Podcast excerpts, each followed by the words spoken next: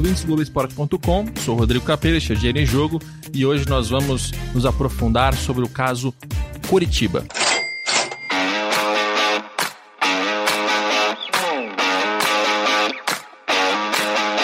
E para falar de Curitiba, eu tenho dois convidados à minha frente. A gente viajou até Curitiba e eu tenho à minha esquerda Samir Namur, presidente do Curitiba. Tudo bem, presidente? Tudo bem, Rodrigo Capello. É um prazer te receber aqui no Curitiba. Seja bem-vindo. E à minha direita tem o Rafael Salim, diretor de marketing do Coxa. Tudo bem? Tudo bem, Capelo. Seja bem-vindo aí. É um prazer também te receber aqui no Curitiba. O e Samir... prazer te rever também, né? Pois é, o Samir eu já eu conheci agora, né, de pessoalmente. O Salim, pessoalmente, primeira vez que eu vejo, mas a gente já conversa há muito tempo, porque o Salim foi marketing do Internacional durante muito tempo, né?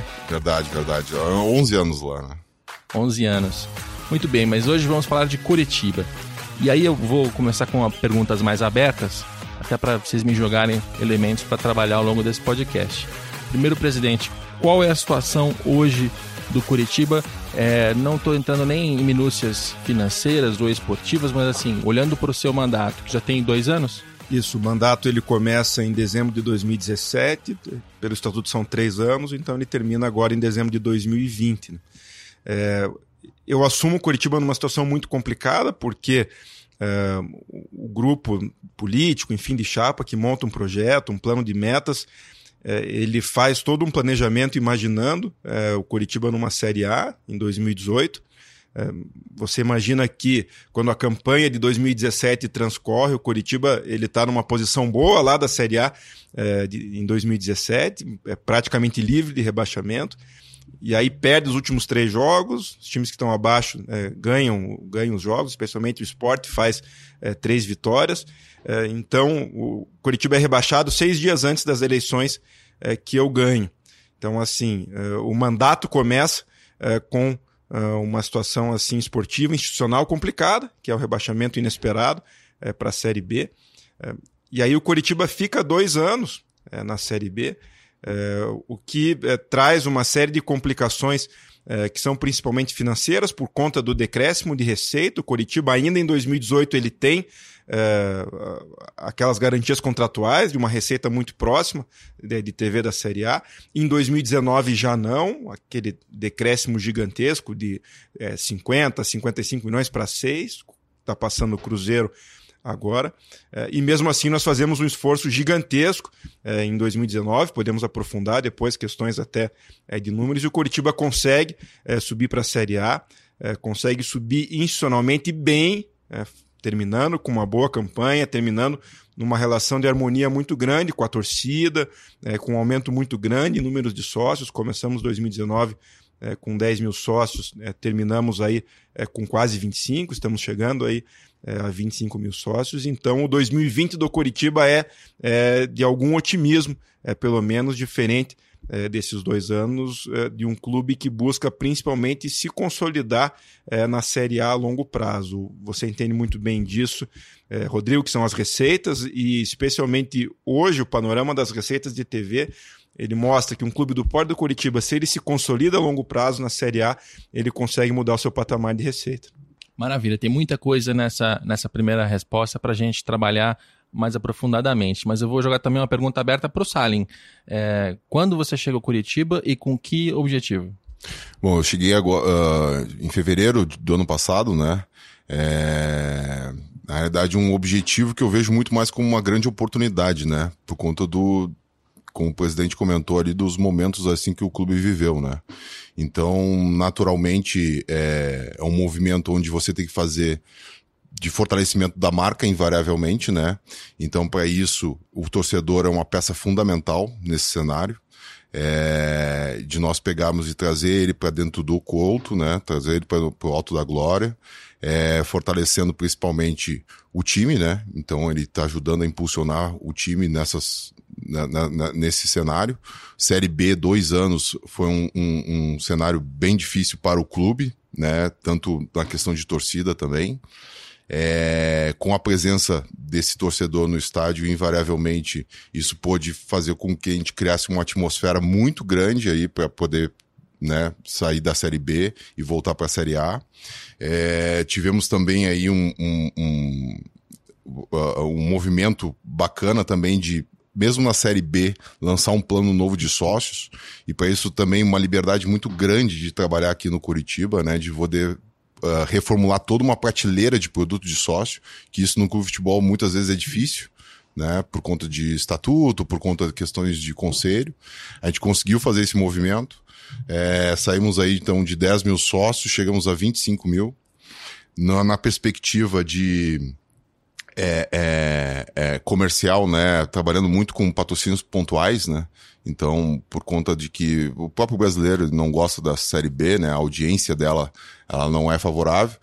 E por conta disso também esse movimento todo foi justamente de aumentar a audiência, né? A gente ter uma audiência bem é, é, é, bacana na Série B, ser o protagonista da, da, da, daquela, daquele momento e que fez com que tudo isso subisse, né? E agora, lógico, a gente pensa muito mais uma questão assim de longo prazo, né, de planejamento mesmo, né, de como Curitiba ele vai se comportar nos próximos 10 anos, né, com alguns pilares bem estabelecidos institucionalmente, né, tanto para a torcida entender, também quanto para conselho, né, e que faça com que isso ele siga um caminho, né, então como o presidente comentou aí, até de permanência na Série A, mas também de conquistas aí no médio e longo prazo aí. Legal, você já me deixou aqui a, a brecha para falar de planejamento estratégico, mas como vai falar mais de futuro, eu quero primeiro diagnosticar presente passado, então a gente vai entrar no planejamento em último lugar. É, e para justificar até o nome do programa, vamos falar de dinheiro. Né? É, quando, quando eu faço ali a, a, o especial de análise de balanços, né? No Curitiba a gente encontra uma situação que nem é uma situação desesperadora em termos assim de é, muitas dívidas, dívidas impagáveis, pelo menos comparativamente a outros clubes. Assim, o Curitiba não está numa situação de um esporte, não está numa situação de um Vitória, que estão em condições financeiras mais, mais degradadas. Agora, a gente teve um, Curitiba que em 2016 teve quase 150 milhões em faturamento, esse faturamento foi caindo. Em 18, cerca de 100 milhões. 19 o balanço não saiu ainda, mas eu, eu imagino que tenha sido mais baixo justamente Bem pela questão baixo. da televisão, né? Bem mais baixo. Em torno de quase a metade aí, mais ou menos. Mais ou menos uns 50 milhões. Isso. A gente vai saber os números certinhos quando saírem o balanço. É, nem, nem a nossa contabilidade terminou de fechar. Claro, claro. O contador está é. Tá trabalhando ainda é, final de semana para fechar tudo, então os números ainda estão para ser fechados. Mas já mas nos dá é uma base, nos dá uma base. É em torno de uns 50 milhões, mais ou menos. Né? Tá. É, e ao mesmo tempo tem uma dívida ali, é, mais ou menos estável, na faixa dos 200 milhões, que a gente também vai saber com o balanço se ela é, subiu, desceu. Imagino que como foi um ano complicado. Subiu. Subiu, subiu. né? Temos, temos que ser, ser francos em admitir que subiu.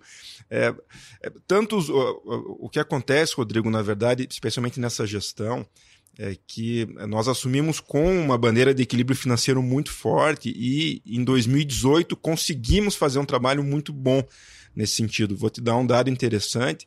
É, em 2018, nós pagamos 9 milhões a mais só em acordos trabalhistas do que o orçamento exigia. Investimento em patrimônio, três vezes mais é, do que o orçamento exigia.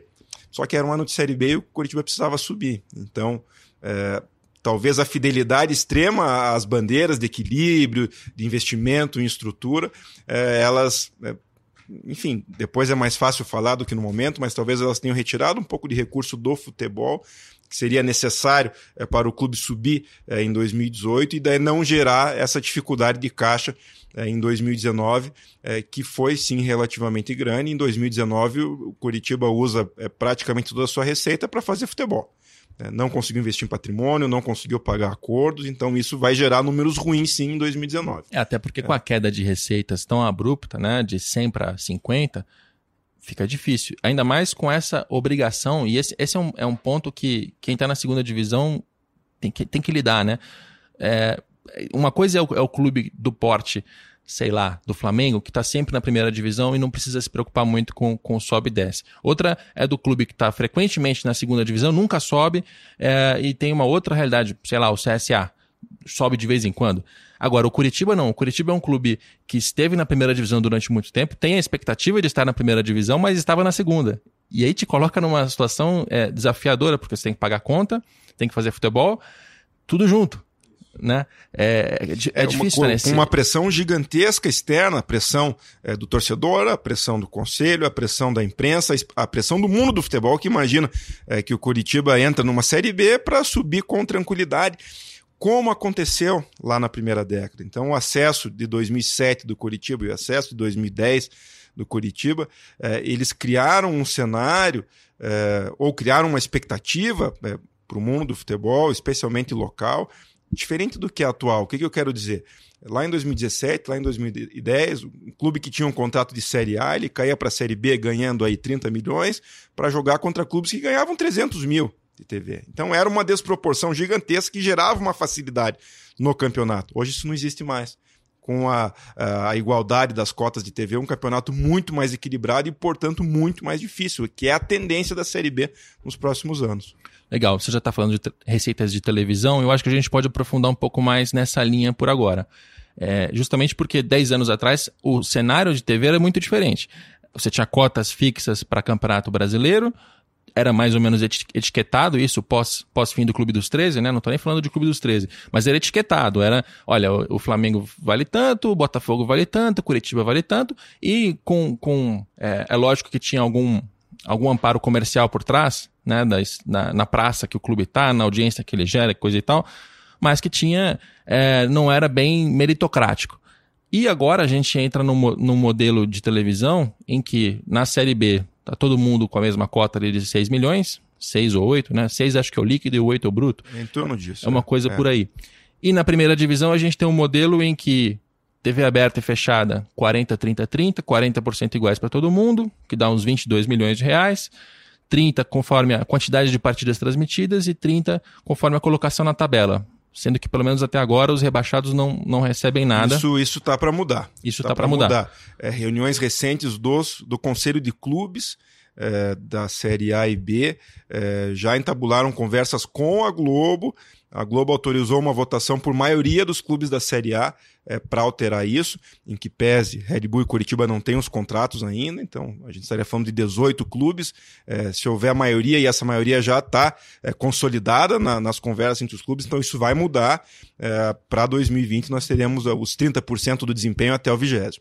É justo para não causar a situação do Cruzeiro hoje, que é a do clube que cai para a segunda divisão e não só é penalizado com a perda da receita de, do ano seguinte, mas com 30% da, do ano corrente, que ele acabou de cair. Né? Então, realmente é para é tentar não prejudicar demais quem foi mal em campo. Agora, o Curitiba ainda não tem um contrato para 20. É, qual que é o. Qual que é o, eu não vou perguntar detalhes da negociação, porque é, é questão confidencial, óbvio.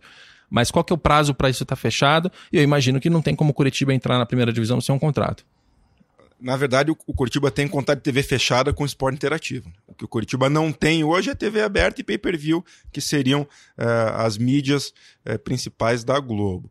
Está em negociação, uh, faz essa negociação desde quando estava já na Série B. Claro que a partir do momento que o Curitiba concretiza o seu acesso, essas negociações elas ficam mais, mais intensas é, elas têm sido é, travadas no momento, até porque existem uma série de detalhes, especialmente nos critérios é, de pay-per-view, é, enfim, é, quais os parâmetros para é, aferição do, do, das cotas do Coritiba. Então, existem negociações sendo feitas nesse momento com a Globo. enfim, o Coritiba não tem toda uma pressa para fechar. Uh, até porque quer fazer uma negociação boa para o clube. É, que veja, é importante que se diga, não é uma negociação boa só para essa gestão, só para esse ano, porque o contrato é um contrato de longo prazo. Então, essa gestão está negociando um contrato que a próxima gestão vai ter que cumprir. Então, nós temos que ter uma responsabilidade muito grande é, em ter a segurança de que estamos lançando mão de todos os instrumentos para o Curitiba ter a melhor negociação possível. Então, não podemos ter pressa nesse momento. Todos os contratos hoje vão quer dizer, a maioria dos contratos, né, exceção a, Curitiba e Bragantino, é de 19 a 24. Vocês estão negociando para terminar em 24. Na verdade, é, essa informação também é uma informação que pode mudar, mas salvo engano, por cinco anos. Aí seria ah, tá. 20 a 25. Um pouco mais. É. Tá, entendi. É. Agora, óbvio, a negociação não terminou, mas se a gente olhar nos valores que se pagam na primeira divisão, a gente pode imaginar que o Curitiba vai sair de uma receita de 6 para 40, 50, 60, alguma coisa que é, vai depender nós, também de. Nós, é, até para é, ter uma previsão não muito ousada e sim conservadora em termos de orçamento, que é financeiramente que a gente imagina mais adequado, prevemos 45 é, milhões no orçamento atual, que é o que a gente imagina que seja o mínimo. A tendência é que possa ser um pouco mais do que isso, 50, 55, como você disse. É, o que é interessante é, demarcar também é que Coritiba e Red Bull, como não tem o contrato, eles negociam luvas com a Globo também. E aí esse é um valor que entraria no caixa já esse ano. Ah, maravilha. Então tem possibilidade de luvas, tem uma, uma receita com televisão que multiplica por 7 ou 8. E aí o que, que se faz com esse dinheiro? Como é que o Curitiba entra em 2020? O que, que vocês estão é, fazendo em termos de, de investimento? Você voltou à mentalidade da austeridade de 18 ou você está na mentalidade de 19 do tipo, se eu não gastar com futebol e cair, vai ser pior? Bom, a mentalidade da austeridade ela é uma, uma convicção nossa, é, enfim, de gestão, é um princípio é, nosso como gestores, enfim, como, como grupo que assumiu o clube. Então isso não muda. Agora, 2018 nos ensinou é, que o 2020 deve ser o de encontrar um equilíbrio. É, eu tenho dito que, que em 2018 um potencial, um possível erro nosso foi o de achar que ia resolver todos os problemas financeiros do clube em um ano, o, o que se mostrou impossível, enfim, impraticável. Então, mais uma vez, não vamos resolver todos os problemas financeiros do Coritiba em 2020. Essa é uma solução que vai acontecer no longo prazo, é, num planejamento estratégico de 10 anos, como o Rafael mesmo mencionou, com a consolidação do clube na Série A. Então, cabe a nós encontrar o equilíbrio entre resolver pendências mais urgentes, boa parte delas criadas em 2019, inclusive, é, mas também ter a noção de que é preciso um investimento importante em futebol. É, isso já mostra é, pelos reforços que nós trouxemos já no começo do ano. Jogadores de um patamar técnico elevado, jogadores que são caros. É, a gente não vai falar, claro, de salário aqui, é, mas todo mundo sabe que o salário de um Sassá é, é alto. É, Rodolfo, que acabou de ser campeão brasileiro da Libertadores, tem um salário alto. Então, é, o objetivo do Curitiba é montar time também, um time competitivo para ter um bom desempenho na Série A. Maravilha. Antes de passar a bola para o Salim para falar de patrocínios, é, na, nessa gestão do futebol, na formação do, do elenco, é, qual, qual, qual, a mentalidade, qual é a estratégia do Curitiba? Vocês estão buscando jogadores mais jovens, jogadores mais com carreira consolidada, talvez até para apoiar, para ajudar no marketing, mas para ter resultado? Enfim, qual que é, como é que você enxerga a formação do elenco? Bom, é, eu acho que tem dois fatores, acho não, tenho certeza que tem dois fatores aí que, que, que são premissas importantes.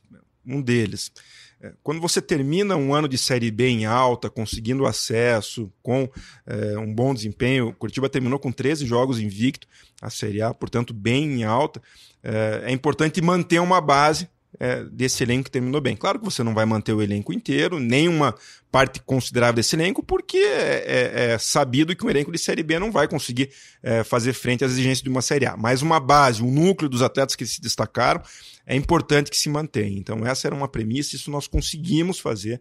Todos os atletas que se destacaram, à exceção de um, que era o Rolando, que não era nosso, que era do Inter e foi vendido, à exceção dele, todos os atletas que se destacaram na Série B nós conseguimos manter. Então, isso é importante. É, uma segunda premissa, que é ter um número é, considerável de atletas da base no elenco, isso já vinha desde lá atrás, então isso a gente continua é, mantendo.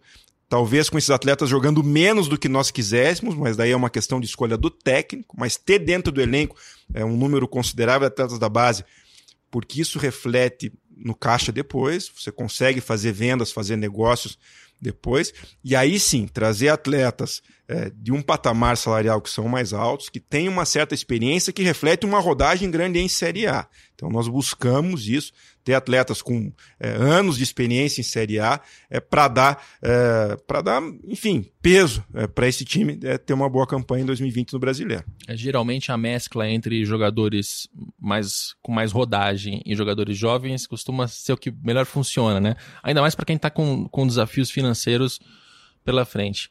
Agora, é, patrocínios. É, o mercado hoje está bem difícil e diferente até do que já foi no começo da década, né, Salim?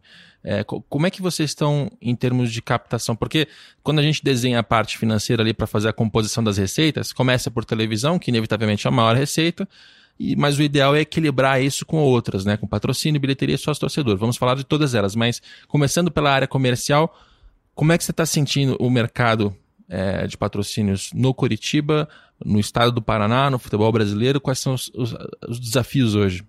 Bom, então, uh, se for pensar ali na, na, na, em 2019, né, numa Série B, é, foi algo extremamente é, é, desafiador, né? Por conta da, principalmente da audiência. Mas de toda forma, uh, o movimento que nós fizemos foi de aproximação com muitas empresas, né? E, e, e, principalmente aqui do estado do Paraná, mostrando a importância e a relevância do futebol, né? É, mas ao mesmo tempo, uh, quando você sobe, né, ajuda muito na questão de visibilidade e de todo o mercado com, por, por, conta de uma, de uma audiência de uma série A. Agora, é, é, realmente assim, o mercado ele mudou muito, né? Então, clubes assim como Curitiba aqui no caso, e entre vários outros, né, tinha o patrocínio da Caixa, que dava uma, uma, uma, uma, receita significativa. Hoje o mercado, com a saída da Caixa, ele mudou radicalmente, assim, né, pelas empresas que, que, são entrantes, né? Isso mexe muito, assim, né? Por conta da, do, do, do, do, do, do, do um aporte financeiro que o clube precisa, principalmente para longo prazo, né? Então é algo que a gente tem que estar tá plantando e estudando para consolidar também um patrocínio real de longo prazo, né? Porque os patrocínios, por exemplo, na Série B foi muito pontual, né? E quando a gente sobe, a gente já conseguiu consolidar um master aí, né? É, e também uma outra parceria que nós tínhamos aqui com, com uma empresa local, que é o Paraná Banco, né, já entrando. O clube já tem outros dois parceiros de longo prazo aí com a RDP, segmento de posto de gasolina, e a Protorque, né, no segmento aí de, de motos. É, então, assim, a, a, ideia é o que, que é? É você pegar e estar tá frente a empresas locais e também acenando para o centro do país, né? Pra, como uma estratégia aqui da cidade também você ter, né, no local do Paraná, uma, uma um, um, mercado de penetração, né? É, tenho aprendido bastante aqui também no Paraná, né, por conta de que a cidade de Curitiba, 51% da população não é daqui, né? Então, muitas vezes, essa população que ela vem para morar aqui por conta de trabalho, pela própria industrialização, enfim, local, elas já vêm com seu time, né? E, e também essa industrialização, ela também possui várias marcas, né? Só que essas marcas, muitas vezes, os seus escritórios de decisões estão no, no, no, em São Paulo ou no eixo do país, né? E como que você faz esse movimento perante toda essa estratégia de audiência, né? Para atrair patrocínios, né? Nesse mercado. Mas agora, que nem você falou, né? Isso não é o caso só do, do Curitiba, a gente vê em vários outros clubes também, né? A dificuldade de cravar alguns patrocínios e as próprias marcas também que você encontra no mercado, né? Como patrocinando clubes, né? Então, muito diferente do que acontecia lá atrás, né? Onde tu tinha grandes marcas, marcas multinacionais mesmo, investindo no mercado como um todo de futebol. É, isso não é uma característica só do futebol, né? É uma característica também econômica, né? O, o mercado como um todo, ele tem mudado, assim, e as próprias redes sociais e outras formas de mídia, né? Elas têm uh, uh, diversificado muito a atuação do, do investimento das verbas de marketing, né? Agora mesmo, por exemplo, o Salão do Automóvel de São Paulo, é, grandes marcas né, tradicionais, elas já deixaram de estar lá, né? Então isso também faz mudar muito o cenário para um investimento que talvez eles entendam mais enxuto por conta de um cenário econômico também. E no, na, no modelo do patrocínio, né, você mencionou que no ano passado o Curitiba, até por estar na segunda divisão, contava muito com patrocínio pontual e também no ano passado a gente percebeu ali o início de alguns patrocínios que vêm com a promessa da remuneração variável. É, começa ali, tem um, um, valor fixo, que geralmente é baixo, e maior percentual está dentro dessa parte variável que está condicionada a, a o torcedor fazer a conta no banco, movimentar, pegar empréstimo, coisas do tipo para 2020 e dentro da realidade do, do Curitiba, esse tipo de patrocínio variável é uma, é uma possibilidade forte ou você não tem sentido demanda por isso? Bom, uh, a gente usou uma estratégia diferente, né? A, a gente já está, por exemplo, com o Master com a Major, um exemplo, né? Então a Major a gente tem até um variável com eles, mas é um é variável muito pequeno frente ao valor do patrocínio, né? É, essa estratégia ela vem muito Uh, acho que a própria Caixa, ela começou a ter os patrocínios lá atrás e ela já exigia algumas entregas, né? Então, alguns retornos dos clubes. É, depois, com a saída dela, veio aí, então, um, movimento muito grande dos bancos digitais, né? No nosso caso, a gente não vai ter um patrocínio de um banco digital. A gente pode ter uma parceria com um banco digital, né? Que não exige uma propriedade de patrocínio, né? Ou seja, disposição de marca na camisa. E sim, é algo que a gente possa estar tá promovendo em conjunto com o nosso sócio torcedor, ou até mesmo com a, a, a, a benefícios para eles, enfim, né? Que eles possam trazer sim uma remuneração variável ou talvez até um modelo de cashback, né? perante essa, essa a, a atuação, mas nada que vá utilizar uma propriedade comercial do clube. Né? E se for usar uma propriedade comercial do clube, que seja vinculado principalmente à marca do clube. Legal. O Salim mencionou é, que o torcedor que está aqui, grande parte das pessoas vem de fora. E aí eu queria que o presidente, que o Samir, desse uma, uma contextualização, até porque o nosso ouvinte não é só o torcedor do Curitiba, tem muita, muitas outras pessoas ouvindo. Como é que é essa, esse contexto é, de Curitiba?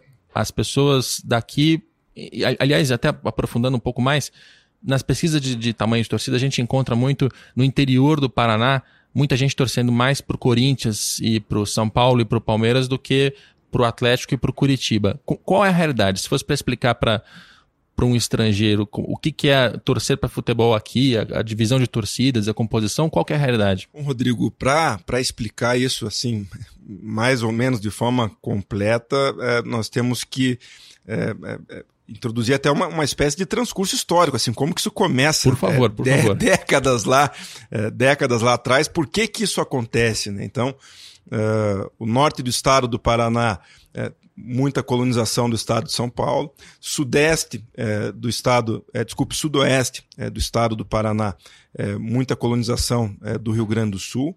Então isso já direciona um pouco as opções clubísticas. Hoje você vai no norte do estado é, e a maioria esmagadora da população torce para os times é, de São Paulo, não torce nem para os times locais. Você tem o Londrina, por exemplo, é, que é um time que tem a sua expressão e nunca conseguiu é, ter torcida grande, nunca conseguiu sequer levar a torcida ao estádio. Londrina, numa Série B, disputando acesso, leva é, 3 mil, 4 mil pessoas ao estádio. Então todo mundo torce para os times de São Paulo.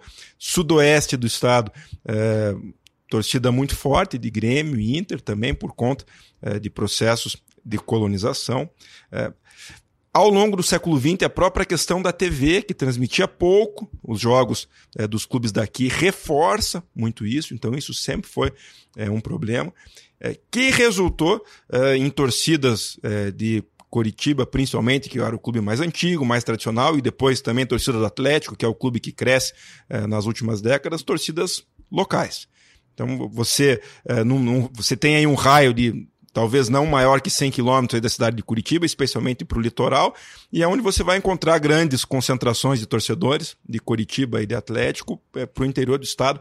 É muito difícil. Claro que existe, mas é, em, em percentuais pequenos por conta é, desses processos. Então, colonização e é, é, principalmente a TV que sempre transmitiu é, poucos jogos. É, aqui em Curitiba, como o Rafael Sarin já disse, uma cidade que atraiu muitos imigrantes dentro do país por conta da questão econômica, industrialização, de ser uma cidade que se modernizou muito nas últimas décadas. Você também tem muita gente de fora que acaba já vindo com é, o seu próprio clube, até acaba adotando é, os clubes locais, mas muitas vezes como é, segundo clube. Eu mesmo tenho vários amigos que torcem é, para o Corinthians, para o Botafogo, para o São Paulo, mas que são sócios do Curitiba porque querem ter um clube na cidade, querem é, acompanhar. Então você tem esse fenômeno também é, na cidade. É, mas temos que cravar, sim, Curitiba e Atlético com clubes de torcida na cidade, torcida municipais, locais, né? municipais. É, o que gera uma diferença, é, por exemplo, com Grêmio e Inter, é, que estão hoje num estado e numa cidade, a capital Porto Alegre, que são há muito tempo economicamente é, é, menores do que Curitiba, estado do Paraná, mas que conseguem ter muito mais força porque são clubes é, estaduais, né, com torcidas que transcendem até o próprio estado. É, isso é muito curioso, até porque quando a gente volta na, na criação dos clubes, a criação das torcidas, é, cidades industriais que recebem muita gente que, que vem trabalhar, isso na Europa e no Brasil. Os clubes acabaram formando torcedores porque o cidadão chegava para trabalhar, ele tinha uma, uma rotina é, de muito sacrifício de trabalho, né? Processo industrial, industrial né? processo industrial era pesado, e aí ele estava fora de casa, longe da família, próximo apenas dos colegas de trabalho ali, trabalhava o tempo todo, então o, o clube de futebol acabava virando a, a maneira de se identificar com o, lugar, com o lugar, de ter um lazer, e ele começa, as torcidas se formam por aí. Tanto que você pega na Europa, as capitais têm clubes com menos torcedores do que as cidades industriais, né? É, Londres só agora tem um Chelsea, mas o Manchester United, o Liverpool estavam em cidades industriais. Enfim, agora, quando a gente olha 100 anos depois, já é um cenário diferente, porque quando o cara chega, ele já chega com um clube. Exato. Né? E aí, e aí isso gera, e aí que eu quero puxar para o Salim isso gera um desafio difícil, né? Porque essa, essa digamos que seja possível uma conversão desses caras.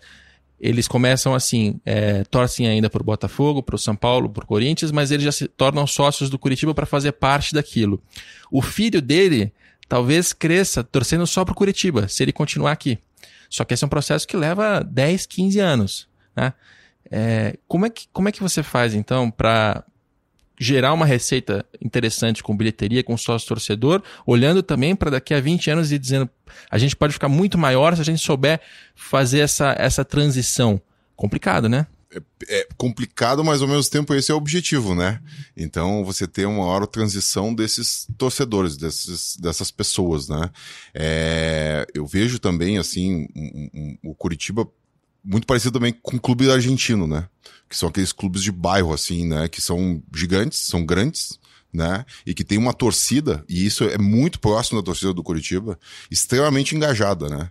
Então, é, é, é uma torcida que realmente ela é apaixonada, ela gosta do Curitiba, e ela, é, é, quando o Curitiba mostra para ela, para ela vir, ela comparece em peso, assim, né? E isso ajuda muito é, o clube como um todo também na perspectiva de negócio, né? Porque ponderadamente, por tu teres um engajamento maior, isso te traz mais resultado, né? Então, uh, vou pegar um exemplo assim, ah, grandes clubes, né, que tem torcidas uh, uh, que passam da casa aí de 20 milhões, Corinthians e, e, e, e o próprio Flamengo, né? Ponderadamente, a torcida, ela é menor o consumo do que uma torcida do Curitiba, por exemplo. Que tu tens um consumo muito é, é latente, né? Então é uma torcida muito engajada dentro daquele cenário que a gente entende de torcedores, né? Agora o desafio realmente, né? O que que é? É você ter na cidade como que seja o Curitiba o segundo clube do coração dessas pessoas que estão vindo para cá principalmente, né? Porque daí você consegue também crescer marginalmente, né? É, existe, é, existe uma questão prática também hoje no clube que é, é muito nessa linha de fidelização de longo prazo de é, crianças, de adolescentes, é, que é o fato de é, hoje não cobrarmos ingresso de, de crianças até, e adolescentes até 12 anos e principalmente os, uma categoria de sócio para essas pessoas que é gratuita também. Então, hoje, uma criança de 6, 7, 10, um adolescente de 11, 12, é, vem, faz o sócio, não paga nada, tem acesso ao estádio. É, como que isso vai se pagar? Ele vai ter que trazer o pai, vai ter que trazer a mãe, vai ter que trazer o tio, que vai pagar o seu ingresso ou vai pagar o seu sócio é, e você está mantendo ele no quadro é, por um período aí muito grande, talvez indefinidamente, talvez para sempre, e, e, e, criando novos torcedores numa idade já. É, porque essa, essa é a idade em que a criança está criando. Definindo, né? Está definindo para que time ela torce, e, e ela vai levar isso para a vida, porque é. não se troca, né? Exatamente. Então você forma o consumidor, entre aspas, e no bom sentido, quando ele é uma criança e é por aí, né? É, é, até a gente estima assim que até 7, 8 anos ele define, né? Então, e realmente assim, a gente tem a categoria aí que é o sócio Kids, né? Então ele é diferente de qualquer outro movimento, né? A gente não, não, não, não cobra nada.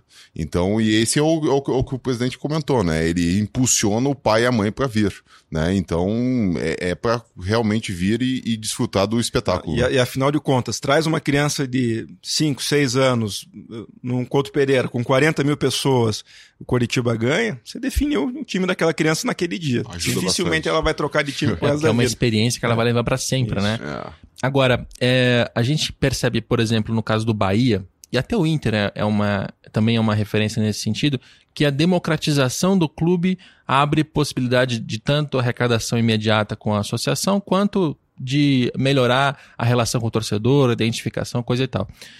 O Curitiba hoje é, tem a possibilidade, e aí vai entrar até um pouco na questão política, assim, existe terreno para abrir uma modalidade de sócio que dá direito a voto para presidente, expandir isso com, com uma, uma associação popular muito barata, é, abrir as portas para que os proprietários, mais do que a Assembleia Geral de hoje, seja maior e, e, e, e gere receita e melhor identificação. Isso é possível, assim, politicamente, qual é a realidade? É, é, na verdade, isso não é só possível, como pelo menos nessa gestão, e, e, e eu, como presidente, é uma vontade é, gigantesca. Eu sou entusiasta é, da máxima democratização de todos os setores do clube, inclusive é, em questões eleitorais, e muitas coisas já estão em prática. Então, é, é importante ter um panorama disso, que é o seguinte. É, o Estatuto do Coritiba, desde 2011, é, ele prevê que é, sócios é, contribuintes há mais de dois anos têm direito a voto é, e há mais de quatro anos podem ser candidatos. Então, isso já, em 2011, já gera é, uma abertura bem significativa. o que acontece? algumas categorias, elas, enfim, estrategicamente ou não, elas não foram colocadas como contribuintes para que uh, não houvesse o direito ao voto, especialmente proprietários de cadeira e a situação mais complicada uh, da, da sócia leide, que era uma categoria com desconto para as mulheres. Então, isso no começo dessa gestão, lá em 2008, nós já mudamos. Eu fiz uma proposta para o Conselho Deliberativo, que foi aprovado por unanimidade, para que essas categorias é, fossem transformadas em, em, sócios contribuintes. Então, nós teremos na eleição do final de 2020 essas categorias votando. Curitiba tinha um dilema de toda eleição: ah, as mulheres não votam, são poucas mulheres é, que votam, porque para votar elas tinham que se associar sem o desconto, e aí poucas faziam. Então, ah, a mulher não vota, Curitiba é, não quer que a mulher vote, então isso para 2020 vai mudar, porque todas as sócias mulheres já vão ter é, o direito ao voto. No entanto, é, o que acontece? É, essa exigência aí de dois anos de associação, ela acaba reduzindo é, o número de, vo de, de votantes. É, nós vamos ter um colégio eleitoral, acredito eu, aí em torno de 7 ou 8 mil é, sócios com esse período de dois anos é, na próxima eleição de 2020, mas que é algo que certamente de 2023 vai mudar. É, e, e por um processo que é dessa gestão, que foi o de reduzir é, valores para modalidades de sócio contribuinte. Então, hoje o sócio é, da arquibancada, é, que é o mais barato, é 50 reais, com acesso é, aos jogos e com direito a voto o que vai certamente é, abrir, é, democratizar mais ainda, e lá em 2023 o Curitiba vai ter tranquilamente aí mais de 15 mil é, sócios com direito ao voto. Nessa eleição de 20, as mulheres nessa categoria com desconto já votam? É, o que aconteceu? Uh, nós, em 2018, uh, fizemos uma ampla reunião com as sócias, foram mais de 300, 400 sócias desses planos, uh, e aí se estabeleceu, em conjunto com elas, uma solução de que o desconto ia gradativamente caindo.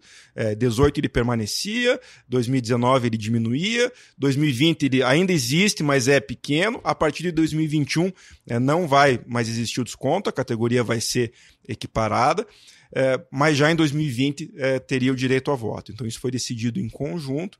É, enfim, é uma outra discussão se tem que ter o desconto ou não tem é, para as mulheres. Na verdade, hoje nós temos o desconto para dependentes. Então, se houver cônjuge, companheiro ou filha, por exemplo, ela vai ter o desconto de dependente, mas a mulher por si só, ela hoje ela tem que aderir ao mesmo plano é, que um homem aderiria mas aquelas que vinham desde 2018 foram tendo os descontos progressivamente mantidos, mas já com direito a voto em 2020. Legal. Ampliar o colégio eleitoral, acho que é o primeiro passo. Com certeza. Né, para democratizar, para arejar, para melhorar essa, essa relação. Agora, indo para uma outra questão é, também é, controversa aí, acho, eu vou provocar vocês um pouco mais. O, o, o futebol paranaense hoje vive um momento em que o Atlético Paranaense está voando, campeão da Copa do Brasil, campeão da Sul-Americana, e o Curitiba vem da segunda divisão e está passando por uma, por uma reconstrução. Né? Então houve, houve até uma inversão de, de força, se a gente considerar a realidade dos anos 80, em que o Curitiba era campeão brasileiro e, e o Atlético não. É, qual, isso gera mais problemas ou, ou é também uma oportunidade? Explico o que eu quero dizer. A gente percebe no Rio de Janeiro um processo também de o Flamengo descolou, está muito à frente e os outros clubes estão fragilizados financeiramente e sentimentalmente. E a gente viu a torcida do Vasco se mobilizar no fim do ano passado para uma associação em massa, 180 mil sócios e tal, que certamente tem a ver com o momento do Flamengo, porque eles olham para o Flamengo e falam: peraí, a, a gente tem capacidade de estar no mesmo lugar, vamos nos mobilizar para participar e chegar nesses caras. Aqui é possível olhar para isso desse, dessa maneira é, otimista, de dizer, não, isso é uma possibilidade de mobilização e de engajamento do torcedor? É, eu tenho, Rodrigo, respondido até com alguma frequência essa, essa pergunta é, em várias entrevistas. É, e tenho, tenho dito o seguinte, que é uma convicção pelo menos minha. A gente não responde necessariamente pelo torcedor, sabe que o torcedor fica chateado por conta da rivalidade, por conta da gozação que existe no dia a dia, é, por ver o rival conquistar e ele não conquistar, mas eu tenho que responder como dirigente, como gestor é, e não como torcedor. E tenho sempre dito o seguinte, é, a grandeza do Coritiba, a necessidade de resultados, de conquistas do Coritiba, ela não depende da de outros clubes, é, nem mesmo é, da do maior rival. O Coritiba é, tinha essa necessidade, é, tinha tamanho para isso muito antes do Atlético crescer e muito antes do Atlético é, conquistar. O Curitiba chegou a duas finais de Copa do Brasil antes é, do Atlético é, e tinha tamanho e tinha condições de ter conquistado. Então, é, isso antecede, na minha visão, todo é, o processo do Atlético por conta da tradição, por conta da grandeza é, que o Curitiba tem. e especialmente institucionalmente, também é importante posicionar que a forma de crescimento dos clubes, e por que não dizer, os princípios, os valores que norteiam é, os dois clubes que são rivais, são bem diferentes. É, o, o Atlético passa por todo um crescimento institucional que primeiro patrimonial, é, com injeção de é, valores altíssimos de dinheiro público, dinheiro do cidadão curitibano, dinheiro do cidadão paranaense, é, que até hoje não foram pagos. Então o Atlético tem uma dívida aí que ninguém sabe exatamente de quanto que é, porque é um esqueleto no armário é, que eles têm. E tem uma coisa que Curitiba hoje pode dizer que não tem esqueleto nenhum dentro do armário. E o Atlético não pagou um centavo dessa dívida. Então, Você tá falando da Arena da Baixada. Exatamente. Então é fácil você é, ganhar é, um estádio que certamente vai te trazer ganho técnico. Não estou nem falando da questão da grama aqui, que seria até mais polêmica, mas é fácil você ganhar um estádio que custa 300 ou em valores atualizados 600, 700, que vai te trazer ganho técnico. É, e aí você é, querer atrelar isso 100% a uma gestão sua que foi boa e a gestão do seu rival que foi ruim. Então, para mim, o assunto é mais complexo do que isso, mas a conclusão mais importante é dizer o seguinte: o Curitiba não precisa olhar para o outro lado da cidade é, para saber o tamanho da sua grandeza. A grandeza do Curitiba é muito anterior a isso, é, e a necessidade de conquistas e de é, bons resultados do Curitiba é independente disso. Salim quer entrar nessa? Bom, é, é, eu vou trazer aqui um pouco da experiência da, da, da, própria dupla Grenal, né? Então, assim, que tu tens lá a questão que se chama sempre da gangorra, né? Então, é, historicamente, né, um está por cima às vezes o outro está por baixo e isso faz parte até de um momento e, e, e de organização dos clubes, né? É, vou pegar aqui um exemplo, o próprio Inter se organizou em, nos anos 2000, né? Ele se equilibrou em termos de contas e tudo mais. Ele fez um planejamento estratégico, né? Visualizou isso, é, conseguiu grandes títulos internacionais, né? Entre eles o campeão do mundo, duas vezes Libertadores. E o Grêmio ficou 15 anos sem ganhar um título, né? Mas isso também porque o clube ele se organizou e teve uma união de objetivos, união política, união de é, é, é, é do clube como um todo, né? E depois disso, né, o próprio Inter ele acaba não tendo a mesma união, né? E o Grêmio lá ele começa a ter um movimento de união e começa a ter resultado esportivo, né? Então ele começa a ter aí uh, uh, campeão da Libertadores, campeão da Copa do Brasil, foi para três semifinais da Libertadores em seguidas praticamente, né? Então isso passa também.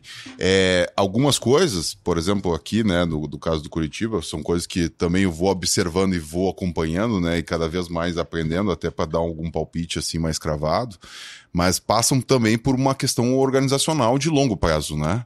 Então, muitas vezes, é, é, é você tem que se organizar e, e, e, saber o que você quer, lógico, isso também passa por uma questão de, de, de financeiro, de organização de contas e tudo mais, né? Que você tem que ter, para depois você pegar e começar a ter uh, resultados positivos, principalmente dentro de campo, né?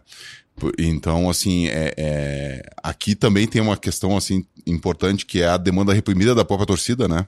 Acho que quando o rival ele acaba tendo uma ascensão, isso é positivo, eu vejo, né? Por quê? Porque de certa forma faz com que você se movimente. Então, se você se, e se manter lá em cima é muito difícil também. E agora, quando você tem algum parâmetro e você vai buscar, isso é bom, na, na minha experiência até mesmo de Inter e Grêmio, né? Que é bom para os dois, porque os dois acabam crescendo. Então, acho que a gente está buscando o nosso caminho aí, né? Uh, em breve, eu acho acredito que no médio prazo o Curitiba ele pode voltar a ser um protagonista interessante no mercado. É, eu acho essa questão bem importante. A gente vai encaminhar para o planejamento estratégico a partir disso, mas só para dar minha, a minha percepção aqui de fora, é que é um momento histórico e muito importante, porque é, a gente está falando de formação de torcida, né? Da criança escolher o time que ela vai torcer quando ela tem 7, 8 anos. Hoje, o Atlético Paranaense me parece que tem uma chance maior de conseguir atrair a atenção desse, desse torcedor mirim que eventualmente não tem uma influência muito forte dentro de casa, porque ele vai ver um time que está disputando final de competição, uh, vai jogar Supercopa contra o Flamengo, esse tipo de coisa. Então tem ali uma tem uma, uma chance, uma probabilidade um pouco maior de formar um torcedor atleticano do que curitibano por enquanto. E isso coloca em cima do, do Curitiba a obrigação até de de é, se modernizar, conseguir melhorar a sua parte financeira, esportiva e melhorar suas condições para atrair essas crianças, né? Porque no longo prazo o jogo que vale é esse, é de é, manter a sua, a sua grandeza em termos de tamanho de torcida, de engajamento, né? Então é um momento muito delicado, mas também importante. E aí entra o planejamento estratégico, né? É, o Curitiba hoje ainda não tem um, um, um planejamento para olhar e dizer assim, olha, nos próximos 10 anos a gente imagina que vai acontecer isso aqui, aquilo ali, vai passar por tais ciclos, é, tem uma parte de saneamento financeiro, depois vai ter uma parte de investimento na parte esportiva, é, mas vocês querem fazer, né? Até o, o Salen já vinha me avisando que vocês tinham a predisposição a fazer isso. É, qual é a dificuldade e, e qual, qual é a ideia em relação a esse planejamento de longo prazo? Bom, antes, antes de entrar no planejamento estratégico, ainda um, uma última questão sobre, sobre essa parte das torcidas. É, Para te dar um número interessante, Rodrigo, mesmo com os momentos é, bem díspares de é, Curitiba e de Atlético em 2019, acredite se quiser, a maior média de público foi do Curitiba. Curitiba teve uma média de público maior é, que a do Atlético em 2019, enfim, independente dos porquês, dos fatores, é, mas o que mostra um potencial de, mesmo na fase ruim, mesmo numa fase, é, enfim, bem diferente da do rival, de continuar formando torcedores. Então, é, quem sabe esse potencial do Atlético não seja tão maior assim, em que pese resultados muito melhores momentaneamente. É, digo isso porque isso pode mudar muito rápido. Basta aí é, uma campanha boa do Curitiba aí no, num campeonato nacional que você é, já vai ver um cenário, então, portanto, bem diferente. Sobre planejamento estratégico, então, quais, é, quais os desafios, enfim, quais as questões é, mais atuais? É interessante porque é, a vinda do Rafael é, para o Curitiba, com toda essa experiência dele de mais de uma década no Inter, de um trabalho é, importante lá, ele traz para nós aqui essa ideia como uma ideia é, muito forte, uma ideia muito importante é, de dizer, presidente, é o momento, é a necessidade do clube, deu certo lá, é, o Curitiba tem uma situação análoga, tem tudo para dar certo aqui. É, eu sempre disse para ele, Rafael, é uma tarefa muito árdua, porque porque a política né, do clube, como de todos os clubes desse porte hoje no Brasil, é uma política muito difusa, é muito é, volúvel em muitos momentos muito subjetiva. Ela muda, é, muda com base num pênalti perdido, como aconteceu na quarta-feira é, na Copa do Brasil e na nossa eliminação. É, então é difícil você querer falar de longo prazo, é difícil você querer falar é, num, num planejamento para 10 anos é, com esses fatores. Mas eu disse para ele também o seguinte: é, a tentativa é importantíssima, é válida e principalmente é necessária. É, concordo contigo. Então vamos em frente é, para tentar, é, tentar é, implementar isso. E aí é, o Rafael pode até dar maiores detalhes, mas no momento nós estamos aí num período de, de, de convencimento das pessoas importantes da política do clube de que isso é necessário. nós, da diretoria da gestão, eu como presidente, não temos nem participado diretamente é, das reuniões, enfim, dos estudos, é, para tentar despolitizar ao máximo é, toda a discussão que existe, toda, é, todo o movimento é, que existe. Mas, é, apesar das dificuldades, como eu disse, ele é necessário e nós estamos otimistas. Não é também nada impossível de se implementar. para finalizar essa minha parte da resposta, independente de mudança de gestão, é, os clubes têm um órgão né, que é comum aí no Brasil, que é o Conselho Deliberativo, é, que é quem é, determina mudanças estatutárias. Então, é, o que se busca, inclusive no Curitiba, é, é algo nesse sentido, um instrumento de gestão é, que venha a ser estatutário, que venha a passar pelo Conselho Deliberativo e que de certa forma blinde eh, as mudanças de gestões, que as mudanças de gestões elas não mudem radicalmente eh, a linha que o clube vem a seguir, pelo menos nesses 10 anos. Porque o desafio é esse, né, Sarin? Quando você tem uma uma administração de quanto, qual o tamanho do mandato aqui? Dois anos? Três anos. Três anos. Você tem três anos de um presidente que tem uma mentalidade mais austera, tá afim de pagar dívida, de resolver a parte financeira. Aí chega o próximo presidente e ele quer sair investindo para contratar jogador porque ele tem a convicção de que tá para ser campeão brasileiro, embora seja muito difícil. É, e essas alternâncias faz com que a parte profissional é, troque com frequência, não consiga seguir mesmo um, um planejamento. Então, o planejamento estratégico serve mais ou menos para isso, né? Para tentar dizer, olha, você tem uma parte política, que é óbvio que vai haver alternância, oposição, mas você também tem uma parte profissional que está seguindo uma linha mestra aqui, que troque presidente ou não, tem algumas, algumas diretrizes aqui que não mudam, né? É. é. a gente vai abrir espaço aí para pensamento de, de, várias frentes, né? Assim como ah, o clube empresa, ou se a gente for analisar as estruturas políticas sociais dos clubes, né, de questão de conselho e, e tudo mais, né, é algo bem uh, uh, difícil de você pensar no longo prazo, né? Então a gente parte também daquela máxima, né, que o crescimento sequente ele gera um desenvolvimento, né? Muitas vezes os clubes eles se eles crescem mas eles não conseguem se desenvolver, né? E se desenvolver em várias frentes, né? Em várias situações, né? Tanto na categoria de base como uma ideia, quanto de estádio como uma ideia, quanto de captação comercial, é, quanto a questão de relacionamento com o seu sócio torcedor ou com o seu público. Né? Então, uh, uh, isso tudo acaba uh, invariavelmente atingindo um modelo de, que você tem de gestão. Né? E esse modelo, quando ele dura aí praticamente dois ou três anos, como são as médias dos clubes, é extremamente difícil você pegar e dar continuidade a um trabalho né? Que tem trabalhos que às vezes você não vai conseguir é, é, ter o retorno no curto prazo. O futebol tem uma característica muito interessante que toda iniciativa de marketing você já sente de forma imediata, muitas vezes, né? Que é diferente quando você vai trabalhar com uma marca, né? Uh, uh, no mercado, uma empresa, né? Que você vai pegar e vai lançar um produto que você vai sentir a aderência e o fortalecimento dessa marca no médio e longo prazo. Então, uh, isso é um desafio, né? É um desafio não só para o Curitiba, eu acho que para todos os clubes. Acho que a, a, desvantagem que se tem é a mesma vantagem que você pode ter, né? No sentido de que é um castelo de cartas, muitas vezes, né? Os clubes, eles podem fazer uma boa gestão e depois se recomeçar através de uma outra gestão, né? Então, você tendo um instrumento, e a ideia aqui justamente é, é de blindagem, de uns pilares estratégicos para você dar a sequência, né, nisso no longo prazo, e, e, e, e, essa blindagem ela está no conselho, onde você vai ter uma formatação, você vai ter participantes, como o presidente mesmo falou, ele seja extremamente apolítico, que é algo difícil, né, com certeza, mas que, que integrantes dessas partidos ou desses grupos políticos ou desses movimentos políticos eles estejam fazendo parte e que isso seja totalmente independente da rotina que ele tem que ter como estratégia, né? Você pensa assim, ah, pode ter um, um movimento, por exemplo, de uma reforma do estádio Uma reforma de estádio dificilmente hoje, no mercado como ele está, né, sem incentivo fiscal, como houve na época da Copa do Mundo ou alguma coisa nesse sentido, você vai conseguir fazer muito no curto prazo. Né, você tem que fazer um pouco no médio e longo prazo. Isso ultrapassaria tranquilamente três anos, que seria o mandado da gestão.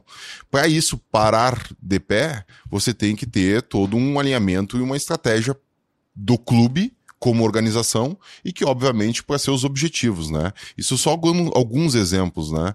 Mas, uh, uh, uh, invariavelmente, quando você tem uma estratégia, né? Vamos pensar ali o próprio caso do Flamengo, né? Que daí também profissionalizou a sua, seu planejamento estratégico com o Ernest Young, ou agora propriamente o, o Atlético Mineiro também fazendo esse movimento, outros clubes também fizeram com o KPMG, com os Big Four, né? É, é do mercado. Então, assim, é, é, são movimentos que você faz frente à estrutura que você tem de, de instituição, né? Então, ou por quê? Porque se você tem um dono, né, que no caso, por exemplo, são clubes e empresas, teoricamente seriam, né? Você tem uma continuidade. Então, como que você dá essa continuidade frente ao modelo de associação que você tem? Invariavelmente é muito difícil de fugir disso. Né? Então ele não pode ser uma peça lá, uh, planejamento estratégico, de olhar para isso e dizer, olha, é ficção. Não, ele é uma prática. E essa prática ela pode ser tranquilamente dentro de um clube de associação. Maravilha. A gente está falando aqui dos próximos 10 anos, a gente já falou dos últimos 60, 70, foi longe na história, mas vamos voltar para o último, para o primeiro semestre de 2020 para fechar essa conversa. Acharam que eu ia deixar de fazer essa pergunta, né? Eliminação na Copa do Brasil. É, a parte esportiva deixa para outro podcast debater, mas a parte financeira impõe um desafio de que é, o orçamento previa chegar até a terceira fase, né? É, mais uma vez dizendo, não era o objetivo do clube Lógico. chegar até a terceira fase, Lógico. mas em termos de orçamento, até para ter uma previsão conservadora, nós colocamos terceira fase. É, a intenção é ser campeão de tudo. Lógico. Mas quando você faz o orçamento, você considera é, tal, tal desempenho para conseguir a, a tal receita. Só que aí vem, aí vem o futebol e, e é difícil de prever algumas coisas. Terceira fase não era algo que que era agressivo ou complicado não, um de pouco, chegar. Nem um pouco. E, e, não chegou. Isso vai abrir ali um problema de é, duas fases em que se receberia cerca de um milhão para cada uma, um pouquinho mais do que é, isso. Coisa de dois milhões e meio, vamos dizer. Quanto complica agora 2020 para o Curitiba por causa desse fato? É, eu acho que dá para responder isso de forma é, bem objetiva, Rodrigo. É, perda aí de dois milhões e meio é, até a terceira fase nós, em orçamento, já havíamos previsto 35% desses valores como premiação para os jogadores. Então você já reduz um pouco esse número. É, porque assim, se expõe os valores da, da Copa do Brasil como premiações aos clubes, é, sem fazer uma contextualização que é básica, é, que é óbvia. Os jogadores estão vendo os mesmos programas, estão tendo acesso aos mesmos sites, então os jogadores desde o começo sabem quais são os valores, então, então também tem um apetite muito grande para receber uma parte daquilo.